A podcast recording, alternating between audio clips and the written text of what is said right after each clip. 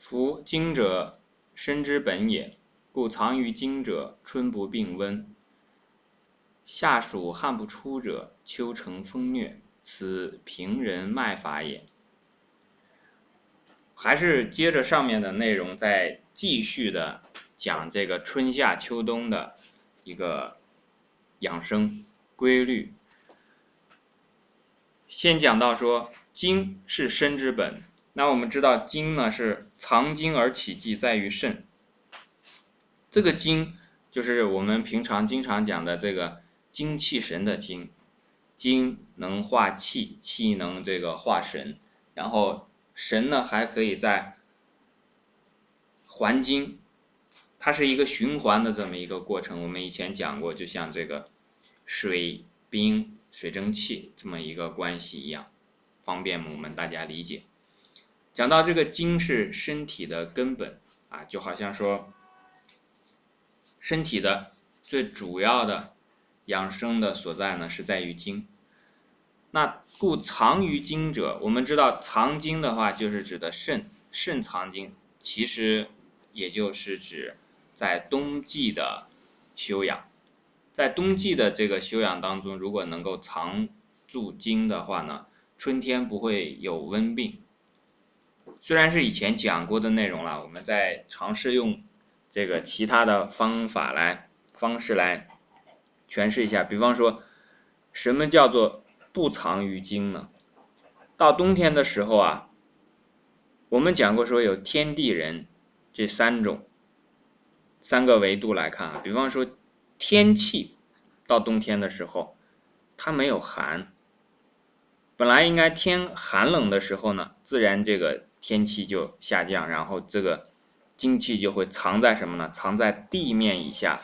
那么到了这个地上呢？比方说北方呀，就要比南方是容易藏精的，这其实就是指在地的这个维度上，在这个层面上也有一个藏精。所以，比方说在广东、广西这些地方，冬天呢，它其实不太容易藏得住这个精气。这也是为什么北方的民族啊，不仅仅是在中国啊，在这个世界各个地方，北方的民族呢，一般都长得一高大一些。那就是因为它的能够藏得住精，冬天的时候能够藏得住精，北方的天气又比较寒冷，天地这两者结合起来，如果人自身也能藏得住精的话呢，那这个人他的根本比较好。什么是根本呢？所以讲的其实就是身体了，对吧？能藏得住精，北方的这个男子一般来讲呢，就比较。高大魁梧一些，当然了，我们可以看到，其实女子也会有这样的一个情况，就是北方的女子呢，啊，也会比这个南方的，尤其像东北的这个，呃，女的呢，一般来讲都是长得个头非常的高挑，啊，一般来讲就是比这个南方的长得要高一些。那她个头为什么会高呢？主要是骨头长嘛，对不对？骨头为什么会长？因为肾主骨。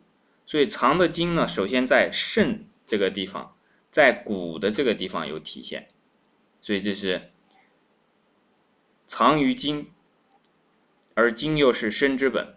那如果是冬天能把这个精能够藏住的话呢，它影响的是在下一个季节。其实这个也是讲一个什么道理了，就是说你的这个前因啊。和后果之间的联系，冬天有一个藏阴的藏精的这个前前因，到了春天呢，就有一个病不病温的这么一个后果，这两者之间的联系，只讲的是个因果关系。后面讲这个夏暑汗不出者，秋成风虐，这一块讲的呢，和这个。冬天的藏精，春天的病温，冬春之后呢，又讲了夏秋的这个因果的这个关系。夏暑的时候呢，一个是阳气在外越，但是你汗不出来，那有几方面原因了。一方面就是这个人本身他的阳气不足，身体比较寒，那这种时候呢，你本身的这个动力不足，那这样的话呢，汗不容易出。再一个是什么呢？这个汗的通路啊，或者讲在通路当中的这个淤塞啊比较多，就好像一个运河长时间没有去挖疏通这个河道，那么它比较淤塞。这种情况呢，实际上是指的大部分的时候，像胖人。那我们实际上知道，胖人是比较容易出汗了。那如果下暑的时候，胖人不出汗呢？秋天会有风虐，这个风虐体现在什么呢？体现在皮肤上。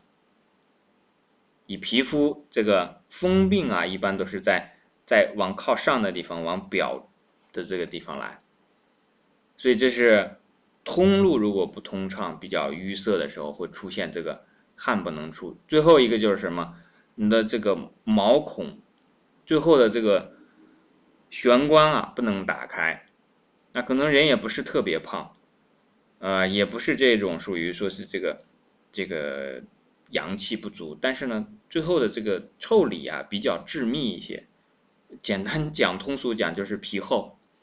那么这种情况下呢，汗也不容易出，这样的话呢，就里外不相交通。因为到了夏暑的时候呢，本来夏天暑气比较重，暑气呢自然就会跟着湿气。这时候呢，要用身体呢，把一部分这个湿气和一部分这个热气，暑湿燥热寒当中的这个热和湿带出来。但是呢，你没有带出来的话，它总得出来啊！你不能让它在这个身体里面一直藏着。那只到了秋天的时候，它就用风虐的方式出来。此平人脉法也。这个就是一年四季的一种病变的这个规律，这就是这一句所讲的内容。